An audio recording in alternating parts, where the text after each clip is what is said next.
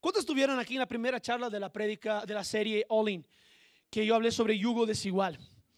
Entonces yo me acuerdo que hablamos sobre el yugo desigual y cuando yo estoy en yugo desigual, lo que pasa ahora es que yo que tengo la presencia de Dios y la persona que no tiene la presencia de Dios y no, era, no, es nacida de nuevo, la persona ahora, yo soy responsable por cargar para dos. Si yo estoy en yugo desigual, yo tengo que cargar el mío y de la persona. Pero ahora, ¿cuántos saben que nosotros cuando entramos en yugo desigual, más bien estamos atrayendo una carga que no era para ser nuestra? Cuando estamos en yugo desigual, no era no es para traer una, perdón, es para traer una carga que no es nuestra. Nosotros hacemos eso sin pensar. Porque pensamos que no, no, la persona se va a convertir, la persona va a aceptar a Jesús. y, siempre entramos en esas cuentas ya. Sí puede pasar. No estoy diciendo que no. Pero ahora, la fuerza que tú vas a tener que poner en todo eso es mucho más grande porque ahora eh, la persona tiene que entender que tú estás en una posición de hijo o hija de Dios y esta persona tiene, si quiere estar contigo, tiene que estar en la misma posición. Y ahora tú dices, ¿quieres o no quieres? Pero ahora una cosa que yo quiero, quiero aclarar aquí antes de cualquier cosa es que esta semana estábamos leyendo unos pedidos de oración y no voy a revelar porque no, la verdad ni sé el nombre. Pero la persona, y, la Natalia me dice que no pusiera el nombre, y la persona decía, yo estoy casado o casada y estoy en yugo desigual. Creo que el mejor camino es el divorcio. Yo digo, no, porque no prediqué sobre eso. Yo no dije que divorcio es solución, nunca es solución. No es. Yo digo, no existe opción. Casaste es para la vida. No existe opción. No hay opción, ay, yo me divorcio. No, no existe eso, no existe eso bíblicamente hablando, no existe eso. ¿Ok? Entonces, solo para aclarar eso, porque el yugo desigual es antes de entrar en un divorcio, de matrimonio, perdón. No divorcio. Entrar en un matrimonio. Voy a cortar esta parte, la verdad. El yugo desigual es antes de entrar en un matrimonio. Pero Pedro dice que si entras en un matrimonio y ya estás así, tú tienes que obedecer a la pareja para que a través de tu obediencia esta persona, persona sea ganada para Cristo.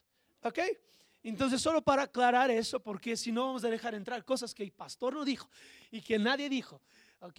La anterior semana hablamos sobre la Pascua, que fue Pascua, y también hablamos sobre eso.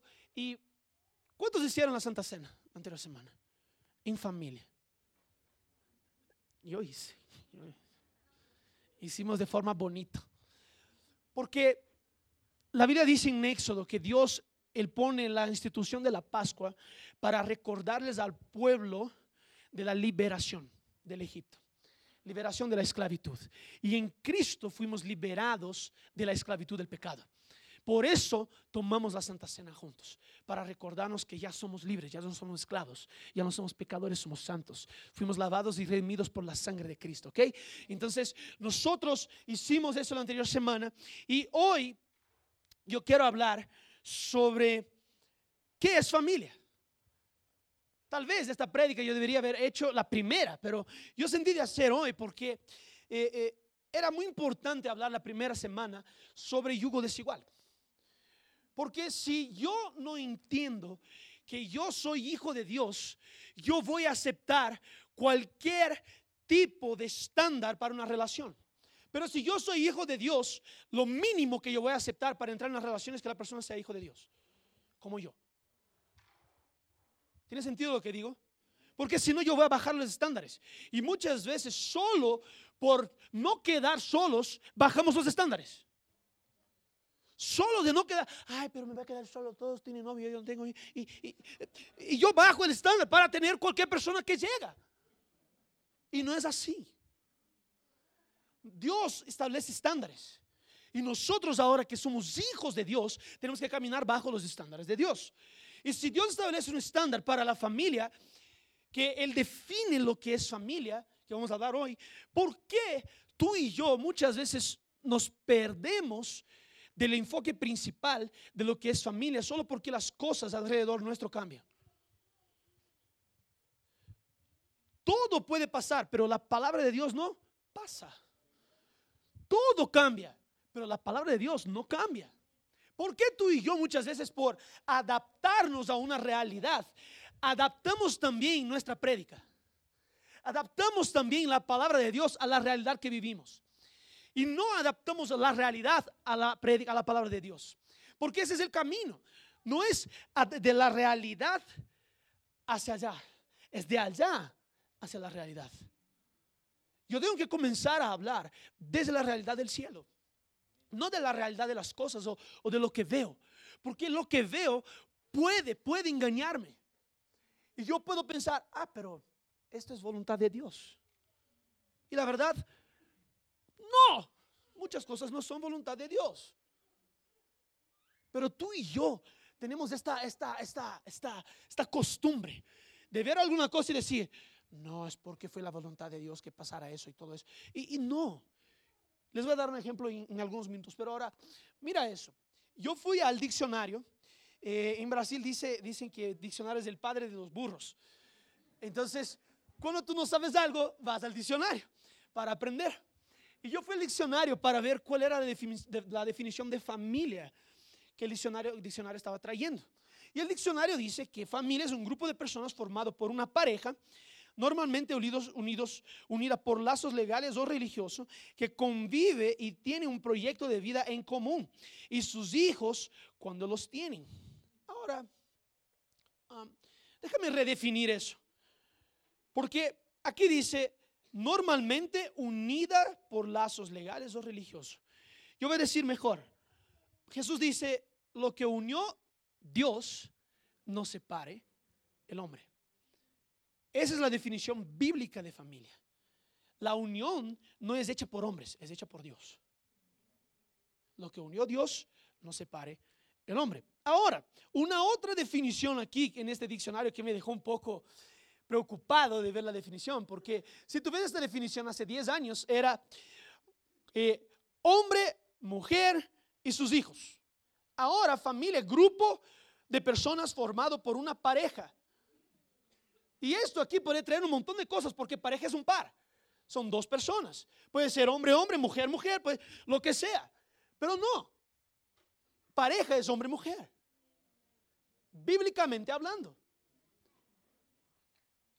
Hasta el diccionario tiene que ser enseñado, la verdad, por la palabra de Dios.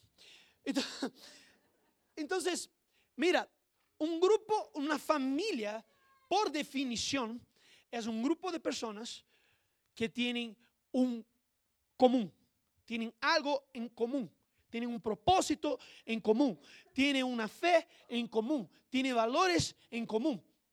Esa es una familia que comienza con hombre y mujer. Entonces, quiero que abra tu Biblia en el capítulo 1 de, de Génesis 26, capítulo 1, Génesis, capítulo 1, del 26 al 28. Estamos usando este texto como base. Estamos usando este texto como base para nuestra serie. Y así dice. Entonces dijo Dios, Génesis 1, 26 a 28. Hagamos al hombre a nuestra imagen, conforme a nuestra semejanza. Y señoré él, eh, perdón, y señoré en los peces del mar, en las aves de los cielos, en las bestias y en toda la tierra en todo animal que se arrastra sobre la tierra. Y creó Dios al hombre a su imagen, a su imagen Dios lo creó. Varón y hembra, repita conmigo, varón y hembra. Y los bendijo y les dijo, fructificad y multiplicaos, llenad la tierra y sojuzgadla y señoread en los peces del mar, en las aves de los cielos y en todas las bestias que se mueven sobre la tierra. Entonces, el punto uno que quiero dar hoy para nuestra predica. ¿Qué es familia? Entonces el punto uno es hombre, mujer y sus hijos. Ese es el punto uno que quiero traer hoy. Esto es familia para nosotros. Esto es familia para nosotros. Y mientras definimos lo que es familia, nosotros comenzamos a ver hoy en la sociedad un montón de tipos de familia, ¿verdad? Solo papá e hijos, o solo mamá e hijos, o solo abuelos y, nietos, que sería por la pérdida de los papás, y todo eso. Pero ahora, ¿Y si yo te digo que esto no es el ideal? ¿Y si yo te digo que los modelos de familia que vemos, que no son bajo el padrón del cielo, no son el ideal de Dios. El problema es, nosotros vemos el ideal de Dios y cuando vemos el ideal de Dios pensamos que no es posible alcanzar el ideal de Dios. Y cuando pensamos que no es posible alcanzar el ideal de Dios, nos conformamos con lo que ya tenemos. Cuando vemos la realidad del cielo y nosotros decimos, es muy difícil alcanzar eso. Nosotros comenzamos a conformarnos con lo que vemos. Déjenme darles un ejemplo. cuando una persona no es sanada, nosotros oramos y la persona no es sanada. ¿Cuántos ya oraron por alguien que no fue sanado? Creo que todos. Ok. Cuando yo no veo la sanidad, yo voy a crear una teología o una tesis alrededor de esta falta de sanidad para decir que esta sanidad es voluntad de, esta enfermedad es voluntad de Dios. Si yo no veo la sanidad, yo voy a crear una tesis y voy a decir, no, pero tal vez esta persona hizo eso, eso y eso. O tal vez Dios quiere tratar a esa persona, por eso le envió esta enfermedad. O tal vez, y comienzo a crear teologías no bíblicas alrededor de algo que yo no vi la acción de Dios. Pero yo pienso que Dios lo quiso dejar de esa forma.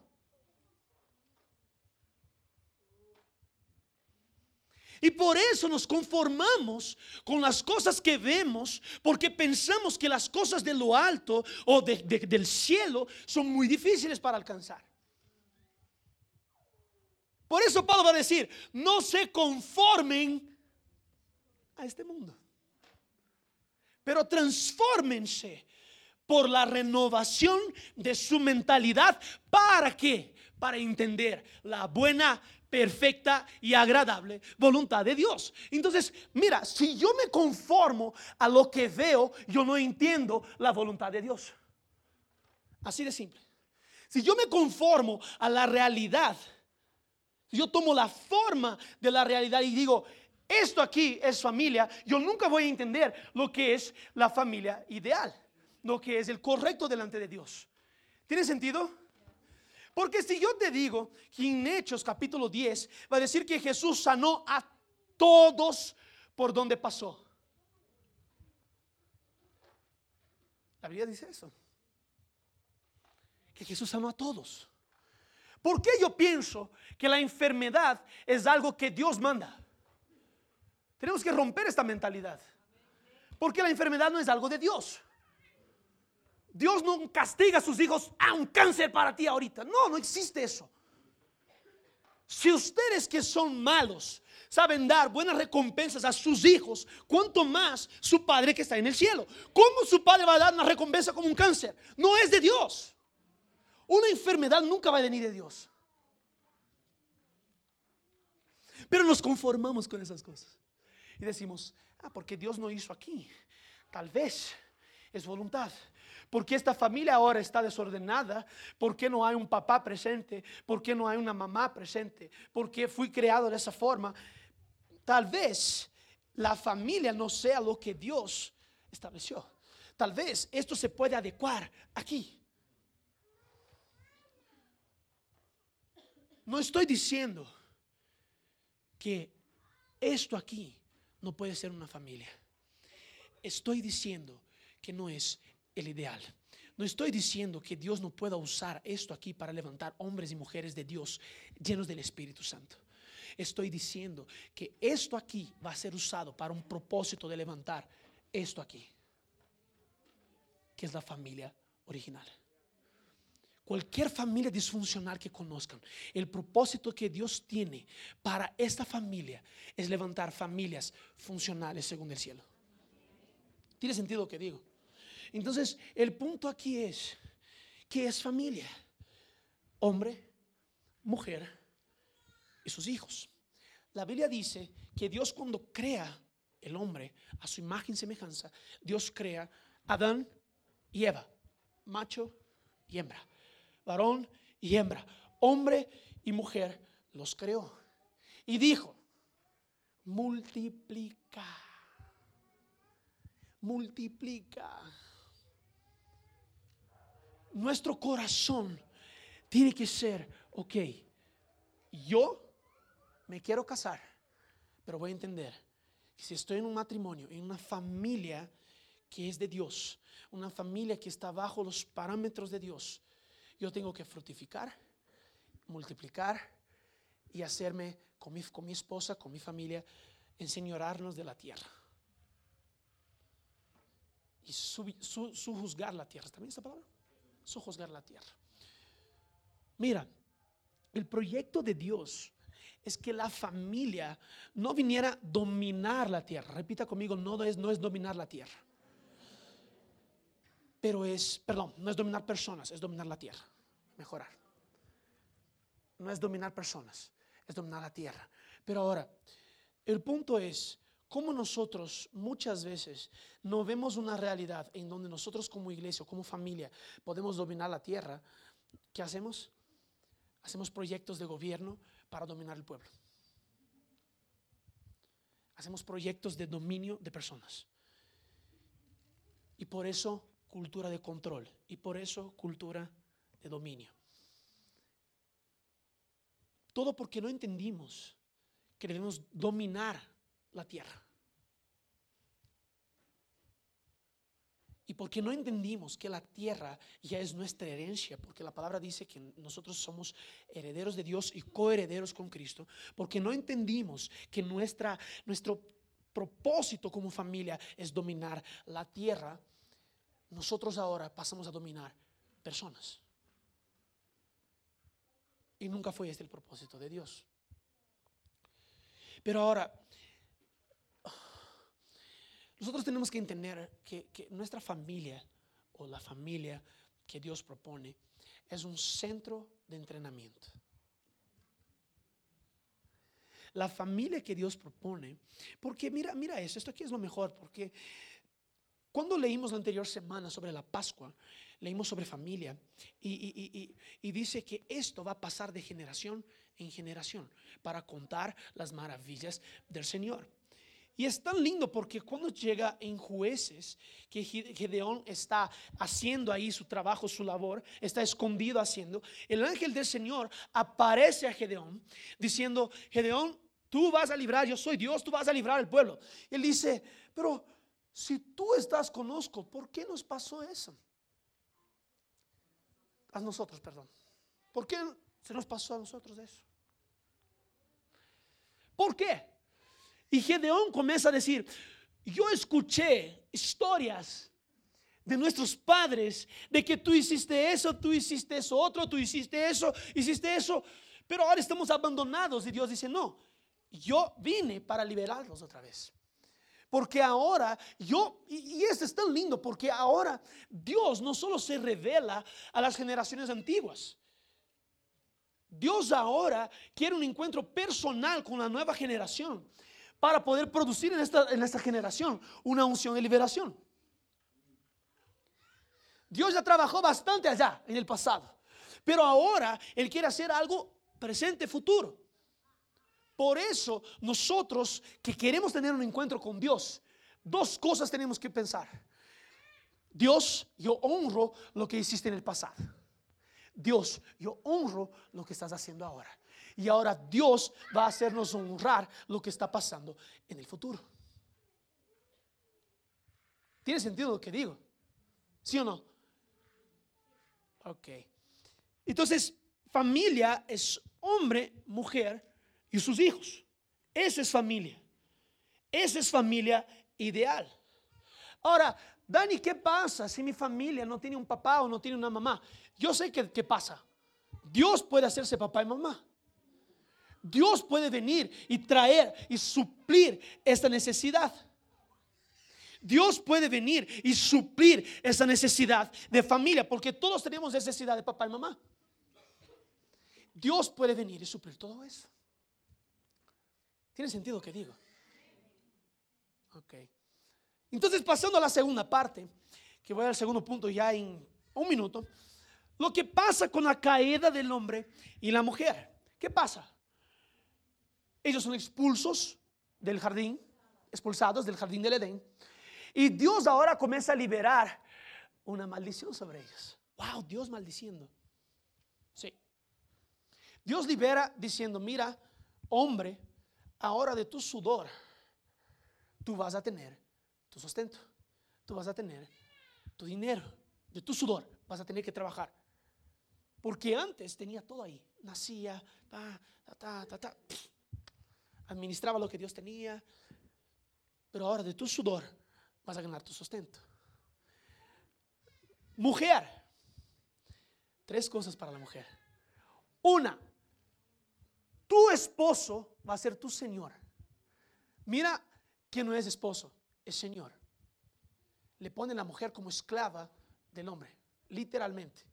Señor.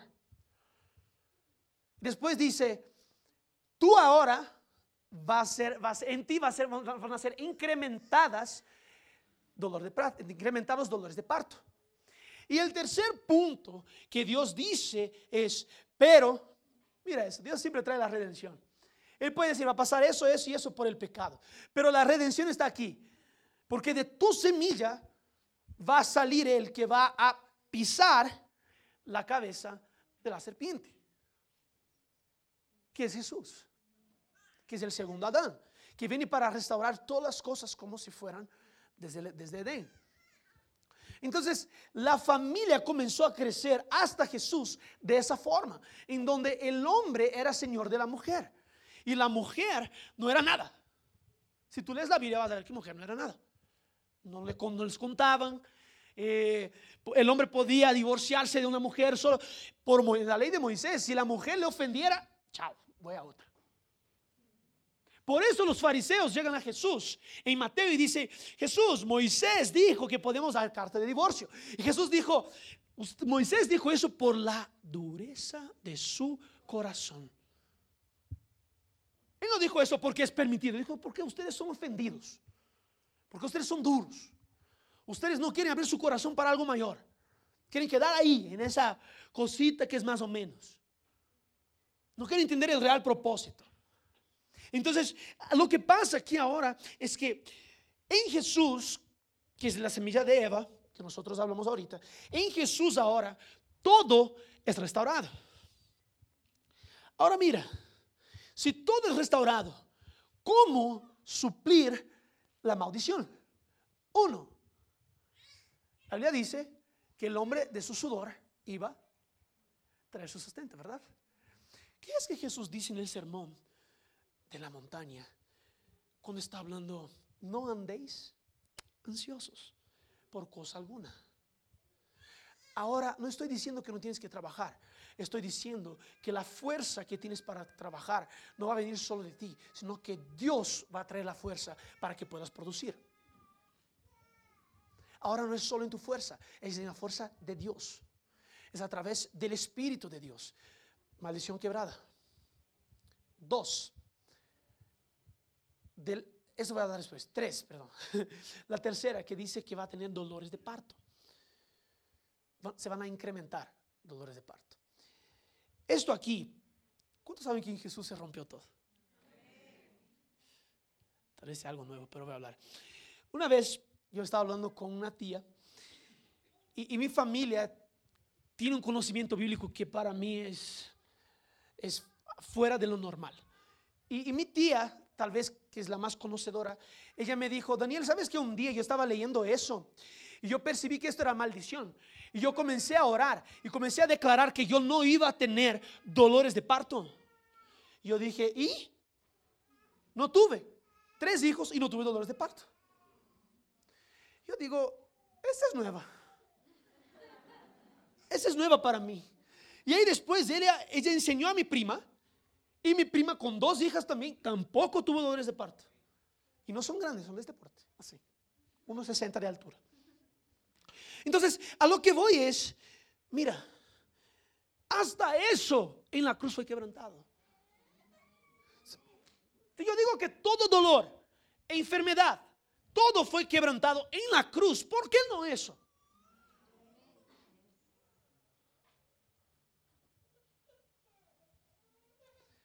¿Por qué no eso? Ahora, la tercera, que sería la segunda, pero puse en tercera. la Biblia dice que el hombre se iba a ser señor de la mujer. El hombre se iba a ser señor de la mujer. Y ahora la mujer le iba a servir al hombre como si fuera una esclava. Pero abre tu Biblia en capítulo 5 de Efesios, por favor. Capítulo 5 de Efesios.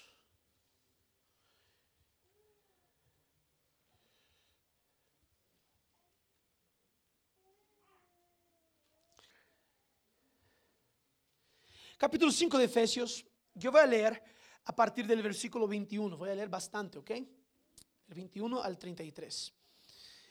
Así dice, mira, someteos unos a otros en el temor de Dios. Las casadas estén sujetas a sus propios maridos como al Señor. Porque el marido es cabeza de la mujer, así como Cristo es cabeza de la iglesia, la cual es su cuerpo, y Él es su Salvador. Así que, como la iglesia está sujeta a Cristo, así también las casadas lo estén sujetas a sus maridos en todo. voy a parar un poquito aquí. Mira, después vamos a hablar de la segunda parte de este texto, que hay más un poquito. Primero la Biblia dice, sométanse unos a los otros. Después, Pablo va a decir específicamente para la pareja. La mujer ahora esté sujeta, no es esclava, sujeta. Y voy a explicar la diferencia ya en, en unos minutos. Esté sujeta a sus esposos como Cristo, como la iglesia está sujeta a Cristo. Ahora, mira eso. Ahora no es un servicio, ahora es sumisión. Ahora no es esclavitud, es sumisión. Y la sumisión es estar bajo la misma misión. Entonces lo que la Biblia está diciendo es, mujeres, ustedes tienen que estar sumisas o sujetas a su esposo. Y sumisa es, ustedes tienen que estar en la misma misión que tu esposo. Y ahí, mira cómo complementa Pablo. Él dice, maridos, maridos, versículo 25, amen a vuestras mujeres, así como Cristo amó a la iglesia.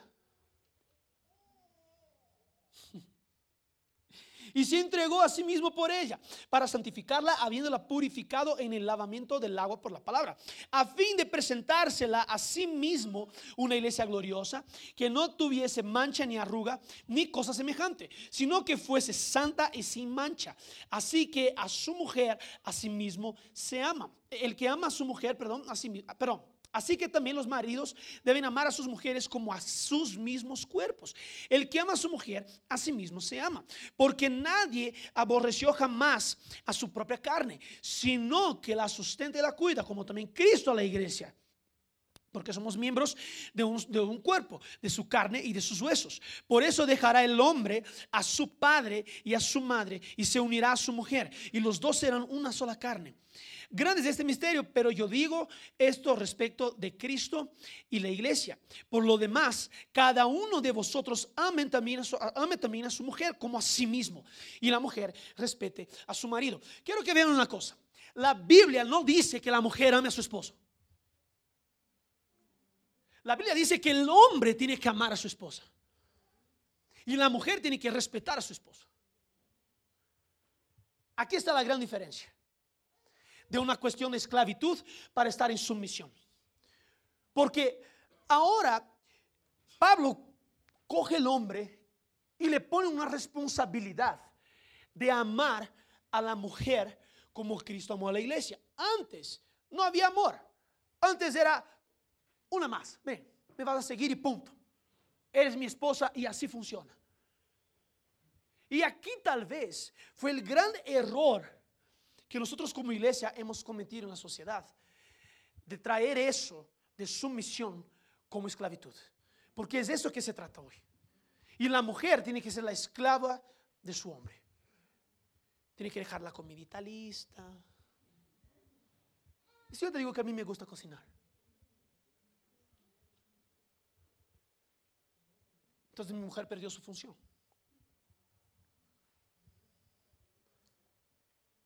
Y no está bien. Porque el correcto ahora, mira, mira lo, lindo que es eso. El amor de Jesús hacia la iglesia no fue solo como consecuencia entregarse por ella, pero también fue santificarla y presentar una iglesia sin mancha y sin arruga. Mira eso. Jesús estaba en el cielo y la iglesia en la tierra. Quiero que comiencen a pensar lo que el hombre tiene que hacer en el matrimonio, ¿ok? Dios pone el hombre en la posición de Señor sobre la mujer. Cristo es el Señor de la iglesia, ¿verdad? Ahora Cristo desciende, baja. Y a través de Cristo, los hombres que están en Cristo entienden eso.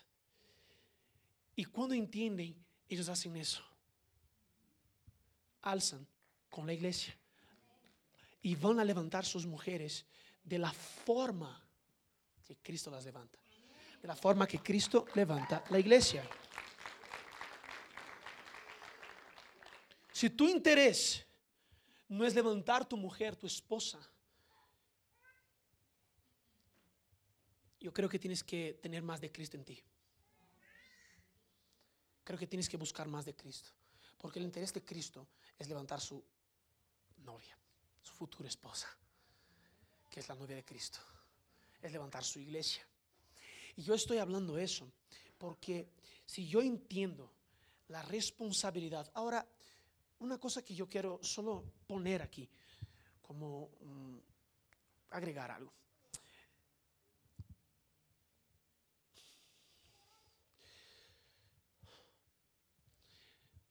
¿Sabes por qué? Movimientos sociales que comienzan a partir del orgullo humano nunca van a prosperar.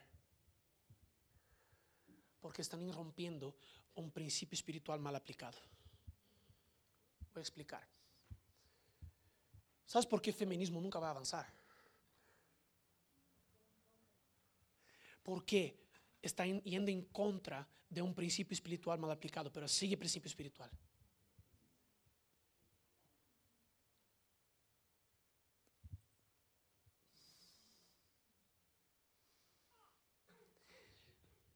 Para que todo esto funcione, los hombres tienen que comenzar a entender la posición que Cristo nos puso. Nosotros hombres tenemos que comenzar a entender eso. Porque si entendemos eso, el feminismo se va. Se acaba. Pero se acaba.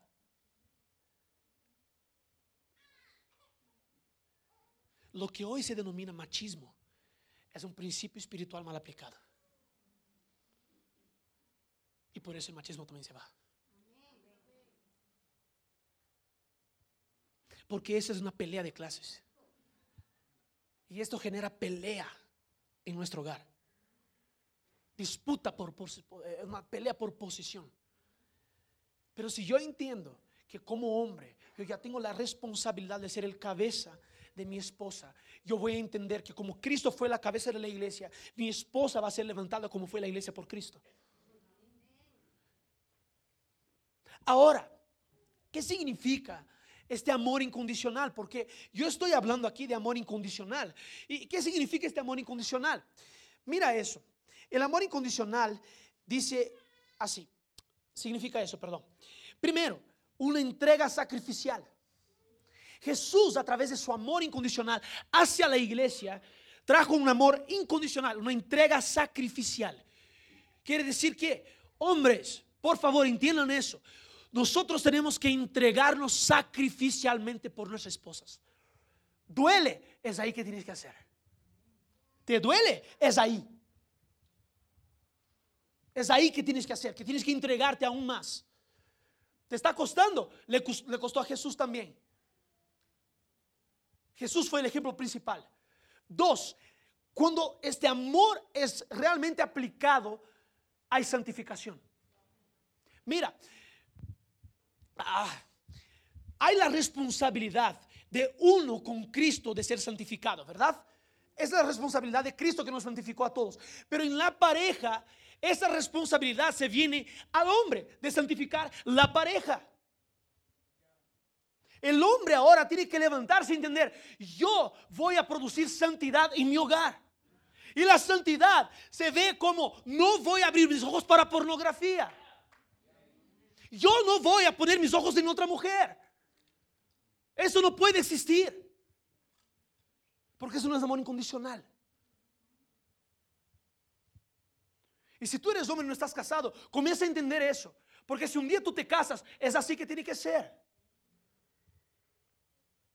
Y bajamos los estándares, por eso tenemos lo que tenemos en la sociedad hoy. Por bajar los estándares. Y tercero, mira eso, eso aquí es muy fuerte. La Biblia dice que Jesús hizo eso para presentar a Él mismo una iglesia sin mancha y sin arruga. Repita conmigo, responsabilidad. El hombre tiene la responsabilidad de cuidar los sentimientos, las emociones, los deseos y los sueños de su esposa y levantarle. Así como Cristo tiene un interés para la iglesia y dice, mira, iglesia, ustedes quieren levantarse, ok, yo soy el apoyo, yo estoy aquí. Y Jesús, por más que hable mal de la iglesia, Jesús se pone para defender. Si la iglesia está sucia, Jesús se pone para defender. Hey, si tu esposa está cayendo en depresión, ponle a defender. Deféndala. Defiéndela. Si tu esposa está triste, hey, tú eres el responsable de levantarle. Tú eres el responsable. Y hay un día, yo estaba conversando con mi mamá sobre ese texto. Porque mi mamá tiene un buen entendimiento. Y hace unos, no sé, tal vez unos 10 años, estaba conversando con ella sobre este texto y digo, mami, pero qué injusto, ¿no? La mujer tiene que someterse al hombre y, y, el hombre es injusto. Yo, yo, pienso que tal vez debería haber una, una, una cierta igualdad y todo. Y ella dice, sí hay igualdad. Porque para Dios no hay diferencia entre Cristo y la iglesia. No hay diferencia. Porque ahora estamos en Cristo. No hay diferencia, somos uno con Cristo. Ahora mira eso. Mi mamá también me dijo una cosa. Ella me dijo, Daniel, cuando tú vayas a predicar sobre eso, porque sé que vas a predicar, y ya les voy a dar un ejemplo después del tercer punto sobre eso, es, Daniel, cuando vayas a predicar sobre eso, piense una cosa, o pregunte a tu comunidad. Y aquí estoy en el punto 2, puede pasar, que es papeles en el matrimonio. Es que sí, me olvidé de, anunciar el punto 2 y ya entré sin hablar porque me, me, animé, me emocioné. Pero ahora, ahora mira eso. Mi mamá me dijo, cuando vayas a predicar sobre eso, haz la siguiente pregunta en la, en la, en la iglesia en la comunidad. Eh, mujeres, mi mamá me hizo pregunta y voy a hacer. ¿Ustedes quieren cambiar de papeles con, con sus esposos? Porque mira, yo escuché, uy no. oh, hombres, ustedes quieren cambiar de papeles con sus esposas. Porque ahora, mi mamá comenzó a decirme, y mi mamá es una mujer que mi papá le levanta bastante. De verdad, quiero que entiendan el, fondo, el anterior. Porque si no van a decir, ay no, la mamá de él cocina. No, mi mamá también es la líder en la iglesia principal antes de mi papá. Ahora, mira eso. Mi mamá me dijo, si tú quieres, si tú haces esa pregunta y hay una respuesta positiva, yo quiero cambiar. Ok, entonces mujer que quiere cambiar, lee Efesios 5 y cumpla todo eso. Y yo digo, si María que quiere cambiar, yo me someto a la hora.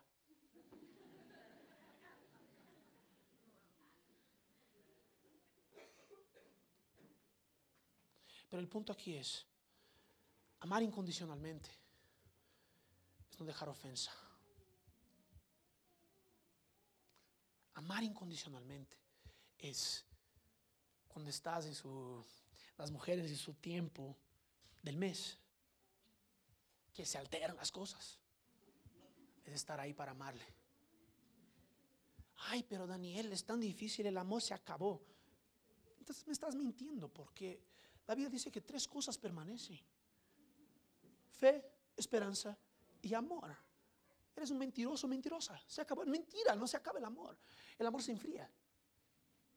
Y la Biblia dice que el amor de muchos se iba a enfriar. No quiere decir que se acaba. Quiere decir que tú dejaste o por ofensas en tu corazón, como Jesús dijo, quieres dar carta de divorcio por la dureza de tu corazón. Y por eso no quieres seguir amando, porque duele amar. Amar incondicionalmente es sacrificial. Pero ahora, mira eso. El amor incondicional produce la sumisión. Y muchos quieren la sumisión de sus esposas, pero no quieren amar incondicionalmente. O muchas quieren el amor incondicional, pero tampoco están dispuestas a someterse.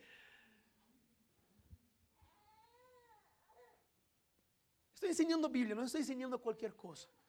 Ahora, mira el versículo 18, porque si yo pienso eso de manera natural, una hora voy a fallar.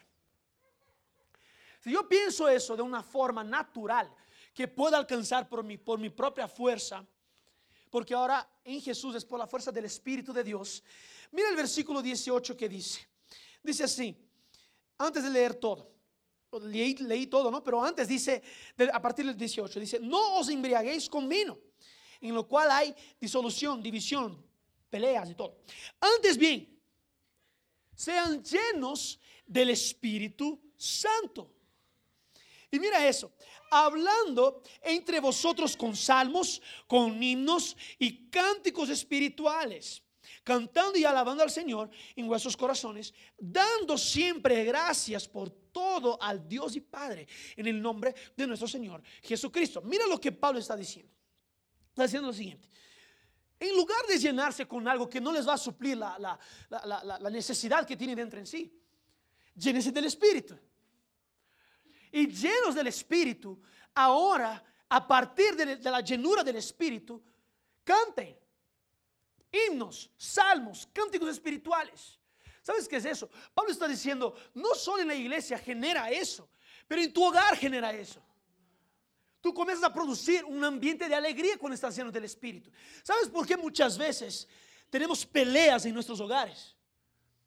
Por falta de espacio para el Espíritu Santo. Si tú abres espacio para el Espíritu Santo, no hay disolución, hay restauración. Me acuerdo que una vez, yo tengo una tía, le amo mucho, pero era bien complicada. Dios, o sea, Dios hizo una obra espectacular. Y es la hermana mayor, la primera hija de mi abuela, son 10 hermanos. Y, mi abuela, y él es la mayor. Y yo me acuerdo que mi mamá una vez me dijo, Dani, yo voy a conversar con tu tía, eh, por favor, dale espacio. Y yo me salgo, me voy a mi cuarto, cierro la puerta y comienza a conversar. Y de la nada comienza la gritaría. ¡Ah! ¿Por qué tú haces eso? ¿Por qué eso? ¡Ah! Comienza a pelear una con la otra. Yo digo, chuta, van a salir y puñetes. Yo tengo que salir para ayudar. Y, y yo digo, bueno, yo salgo, está todo bien. Y dice, no solo estamos aquí peleando. Yo digo, bueno, ¿para qué pelear? Cierro la puerta otra vez. Se termina la conversación, no se resolvió nada. Y mi mamá la otra, el otro día hizo un, almuerzo solo para ellas dos, para ella y su hermana. Y ella dijo, Dani, perdón que te haya hecho escuchar, escuchar eso. Yo tenía unos 12 años. Perdón que te haya hecho escuchar eso. Ahora yo voy a hacer de la forma correcta. Ella preparó el almuerzo orando en lenguas. Y fue orando y preparó el almuerzo. Y dijo, Espíritu Santo, yo te pido que a través de este momento tú puedas venir, llenar ese espacio y que tú puedas traer restauración. Cuando mi tía entra queriendo pelear, mi mamá trae la presencia del Espíritu Santo. Y todo ahora comienza a conversar. Y las dos comienzan a llorar en la presencia de Dios. Y hubo una restauración entre las dos. La llenura del Espíritu Santo de Dios va a traer restauración en tu matrimonio va a traer alegría en tu hogar. ¿Cuándo es que ustedes oran juntos? Pregunto a las parejas y a las futuras parejas. ¿Cuándo es que ustedes oran juntos?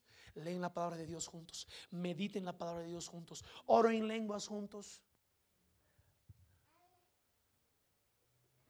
Ponen adoración juntos. Es chistoso que María Ángel y yo, todas las mañanas, yo despierto un poquito más temprano y cuando la María Ángel se despierta, ya está una adoración. Y cuando ella se despierta antes, ya está una adoración nosotros llenamos nuestro hogar con la presencia de Dios. Porque es a partir de la llenura del Espíritu de Dios que todo se resuelve. Que hay restauración, que hay reconexión. Entonces, cuando yo digo papeles en el matrimonio, digo, el hombre es de amar a su esposa como Cristo amó la iglesia. Y de la mujer de recibir este amor. ¿Por qué? ¿Cuántos saben que muchas veces es difícil amar incondicionalmente, pero muchas veces es más difícil recibir un amor incondicional?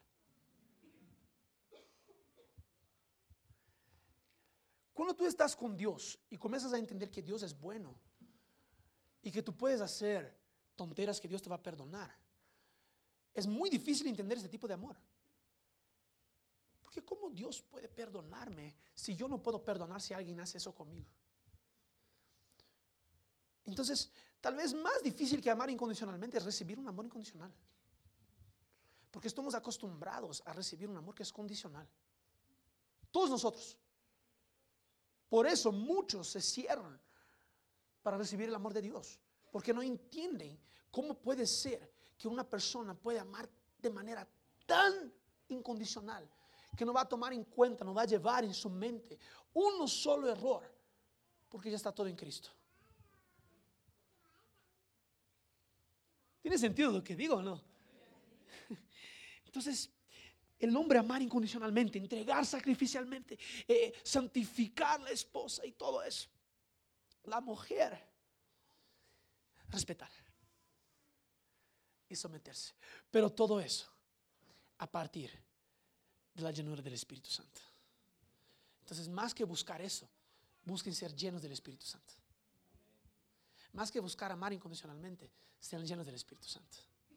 Más que buscar respetar a tu esposo, sea llena del Espíritu Santo.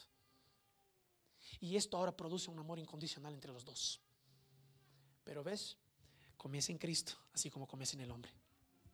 Por eso el hombre sale de su casa para unirse a una mujer. Por eso es responsabilidad del hombre salir y hablar con su mujer y conquistarle. Ok. Ya, vamos para el tercer punto. Y ahora el tercer punto, tal vez, es el punto que quiero no más demorarme, sino más tal vez enfocarme un poco más, porque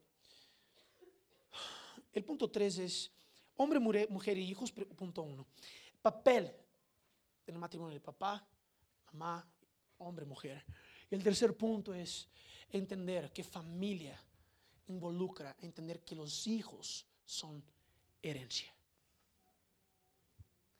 Hijos son herencia. Abre tu Biblia en el capítulo 127 de Salmos.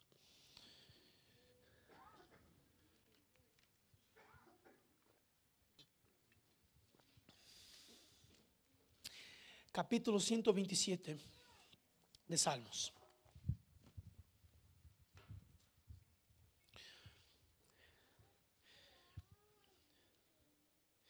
Mire el versículo 3, por favor.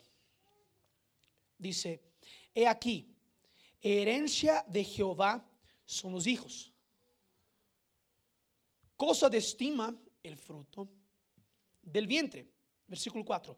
Como saetas en mano del valiente, así son los hijos habidos en la juventud. Bienaventurado el hombre que llenó su aljaba de ellos. No será avergonzado cuando hablare con los enemigos en la puerta. Mira eso.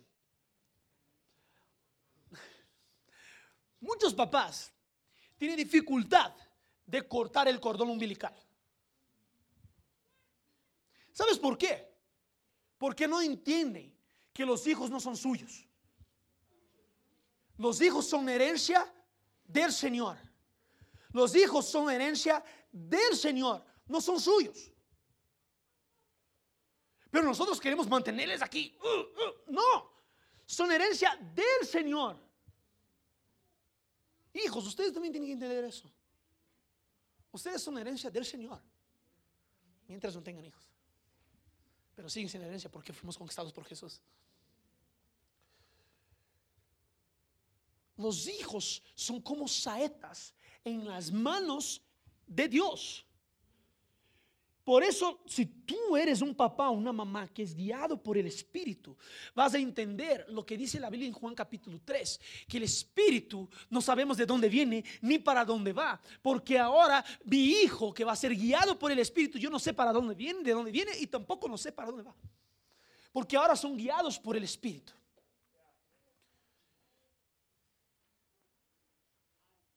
Llega una hora que tú tienes que decir, hijo, Tú eres herencia de Dios, brother. Va a hacer lo que Dios te dijo que haga, pues.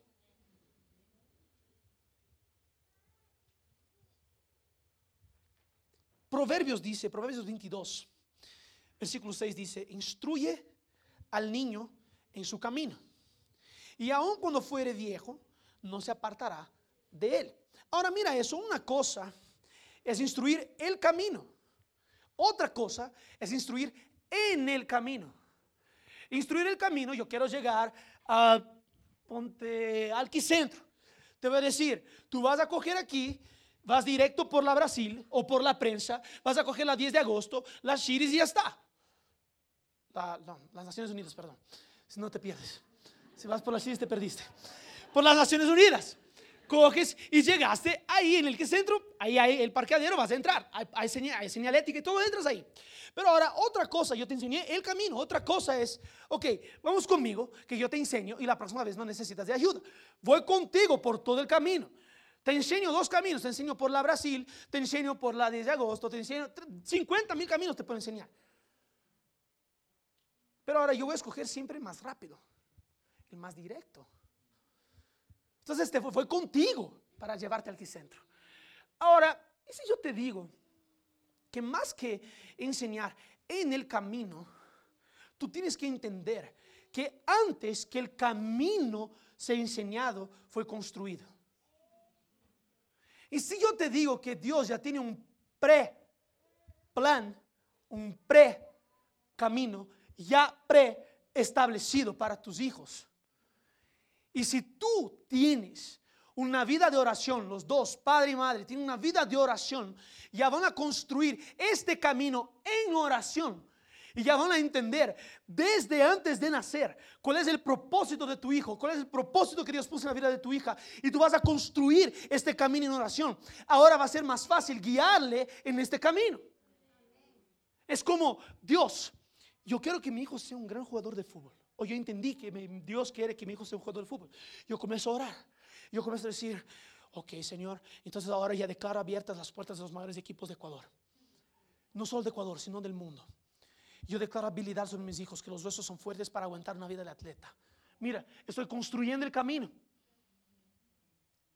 Estoy orando y diciendo, Señor, a través de los deportes mi hijo va a traer el reino de los cielos en la tierra. A través de los deportes, mi hijo va a hacer eso, mi hija va a hacer eso. Y yo comienzo a declarar, ya llamar lo que no existe como si existiera. Yo comienzo a orar construyendo este camino en oración para que cuando nazca yo ya sé cuál es el camino que Dios propuso para mi hijo y ahora yo voy a direccionar, voy a podar. No, aquí no vas porque el camino es este. Aquí no vas porque el camino es este. Ya sé porque ya construí en oración.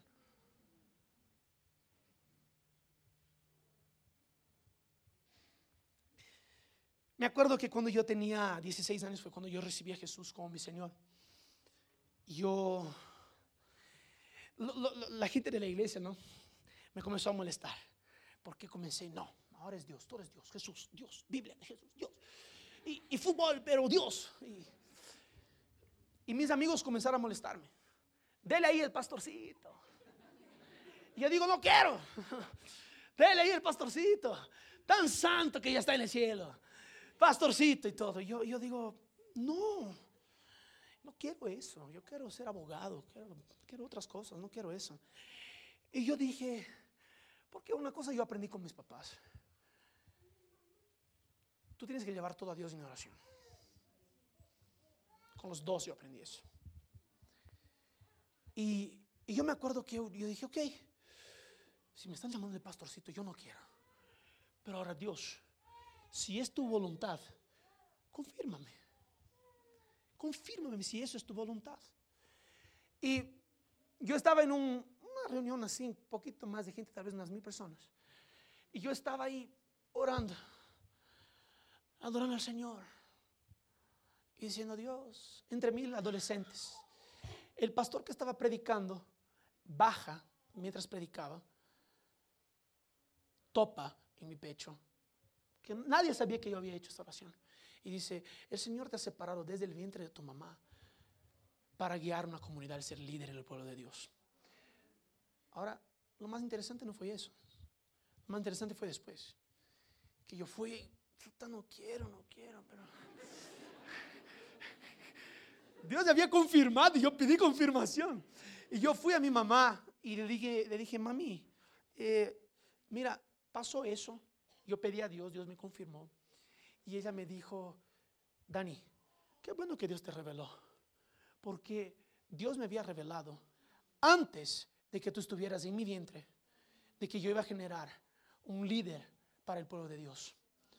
Y yo he orado desde antes de que tú nacieras para entender cómo crearte en este camino, cómo formarte en este camino, para que tú pudieras llegar a ser un líder del pueblo de Dios.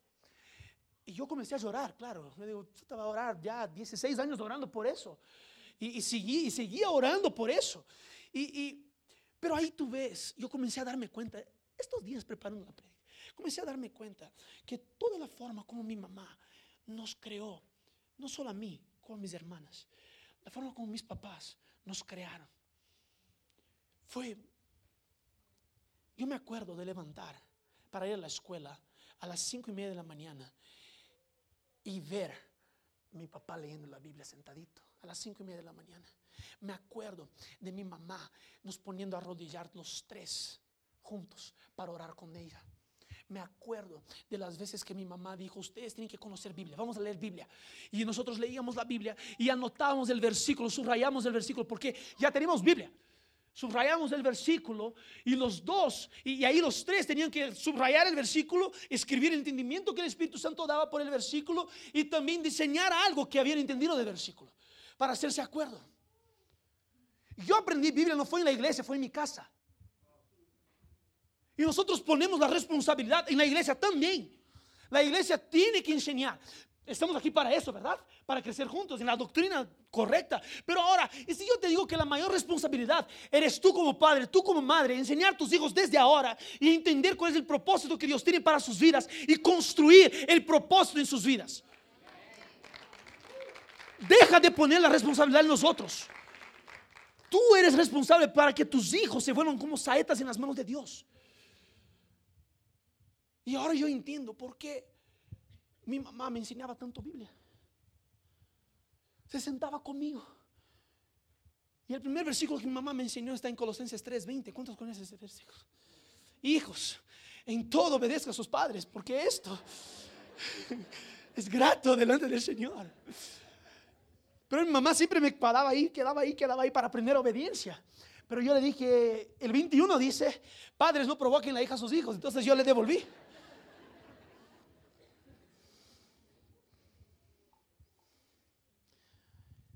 Yo me acuerdo que nosotros hacíamos así. mis papás nos enseñaron porque ya habían construido el camino antes. Por más que hubo unos desvíos, fueron podando. Hey, esto no es esto aquí no es para ti, esto no es de Dios para ti. ¿Por qué estás haciendo? Y yo no te enseñé así. Comenzaban a podar, para producir más frutos.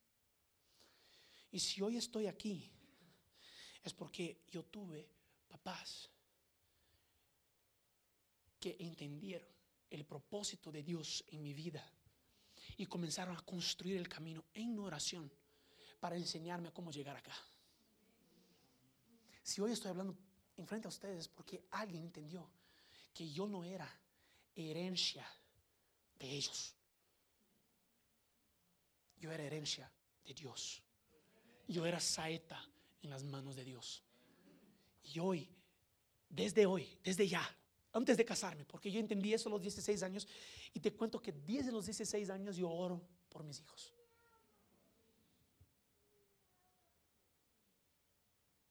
La cantidad estamos negociando aún.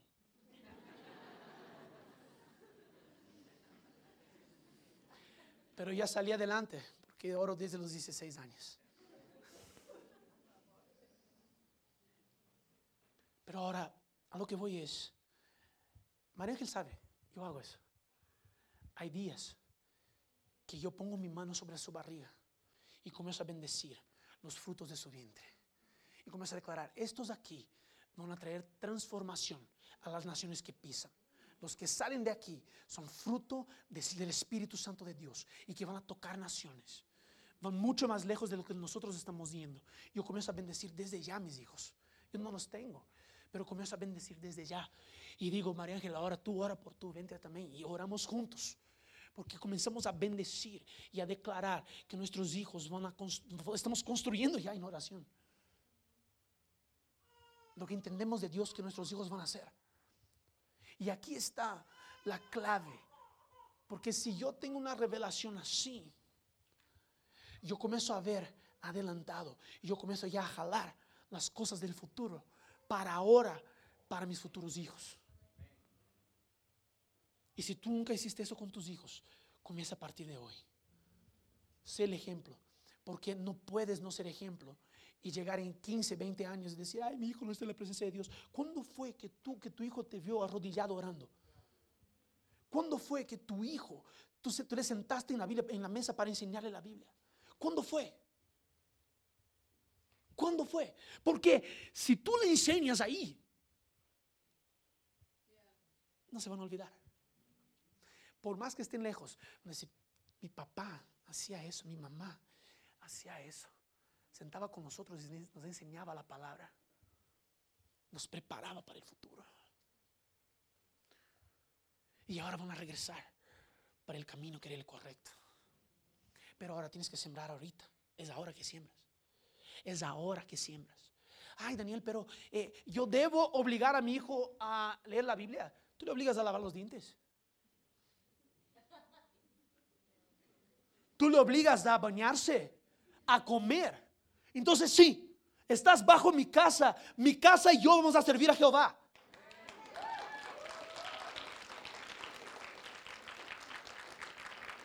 Mi casa y yo vamos a servir a Jehová. Punto. Ya no, si quieres, paga tus cuentas de sal. Pero aquí vas a servir a Dios. Ay, Daniel, qué duro. No, es verdad. Ustedes son cosas que yo estoy cuidando para Dios, no es para mí. Yo estoy cuidando como si fuera para mí, estoy cuidando de saetas que Dios va a enviar. Entonces, en mi casa va a funcionar de esa forma.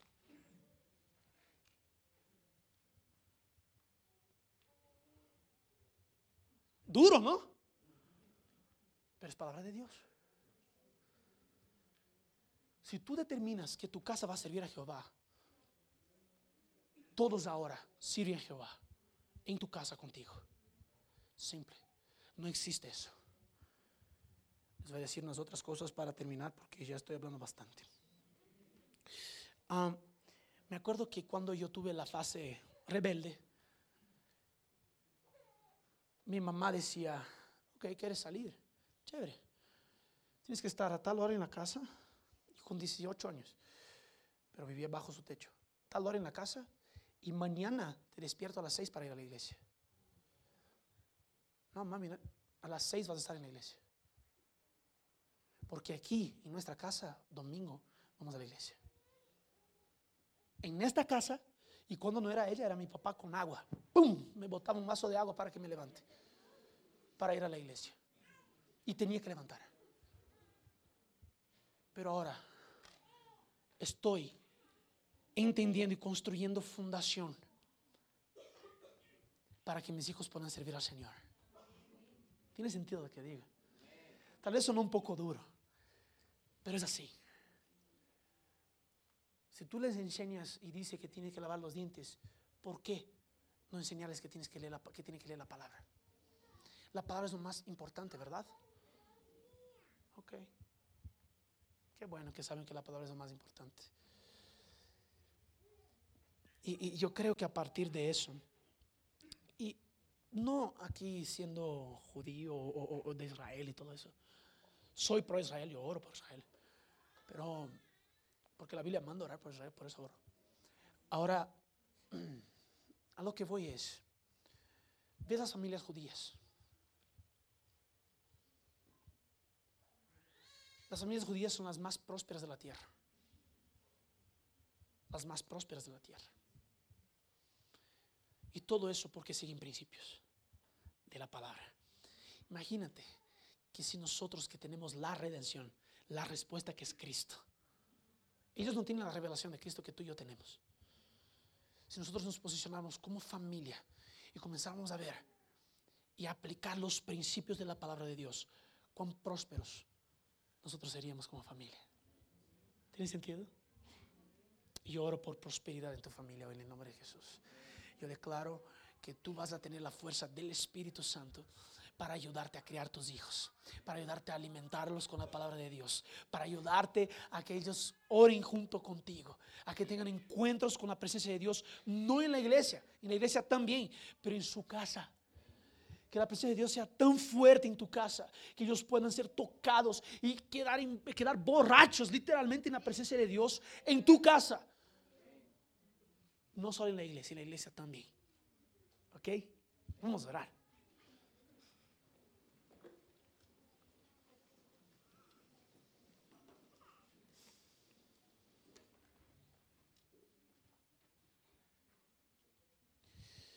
Yo,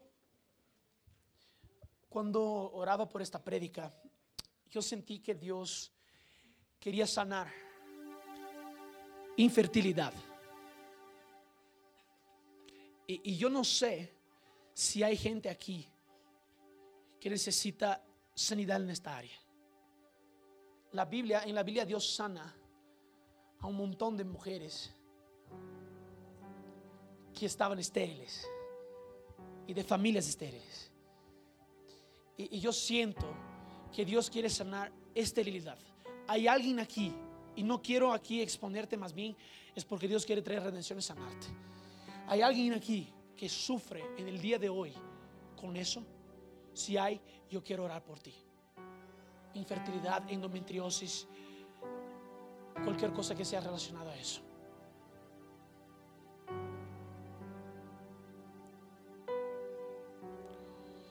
Si eres tu familia, ok, tenemos ahí. Ahí. Yo quiero que ponga la mano sobre su vientre. Y voy a orar por todas las mujeres que están aquí también, pero primero por ellas. Y que están representando a alguien también. Yo oro ahora en el nombre de Jesús que tu madre sea abierta, en el nombre de Jesús. Que tu vientre se abre en el nombre de Jesús.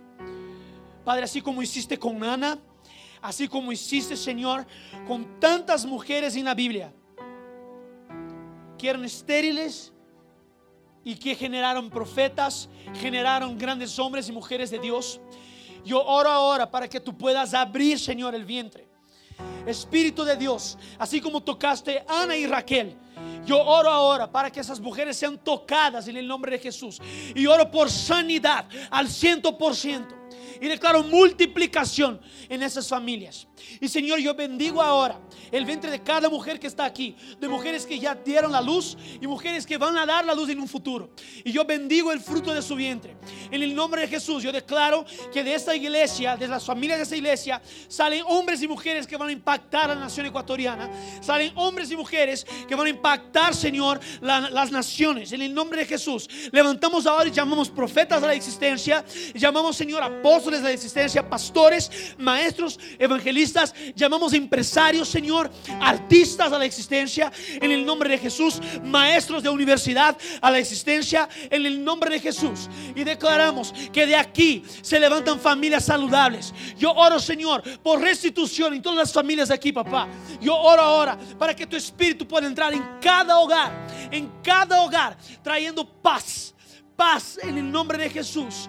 No más división, no más división, Señor, sino paz. Hombres que se levantan para amar sus mujeres de manera incondicional, de manera sacrificial. Señor, mujeres que entienden que a partir de la llenura del Espíritu Santo deben respetar y someterse a sus maridos. En el nombre de Jesús. Señor, levanta de aquí familias saludables. Y Padre,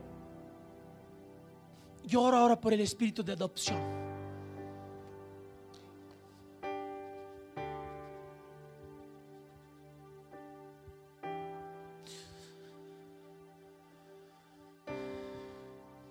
Así como nosotros recibimos el espíritu de adopción, Señor. Queremos generar hijos e hijas espirituales también. Hijos e hijas espirituales para tu reino, papá. Bendecimos tu nombre. Y sea exaltado Jesús. Sea exaltado Jesús. Sea exaltado Jesús. Y gracias por enviar al Espíritu Santo para ayudarnos en esta tarea. Alinea nuestra visión a la visión del cielo ahora.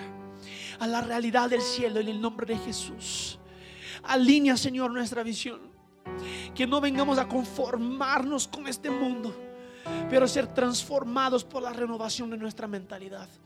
En el nombre de Jesús, bendigo a cada persona que está aquí. En el nombre de Jesús, gracias papá, porque tú eres bueno. Amén y amén. Dele un fuerte aplauso al Señor, un fuerte aplauso.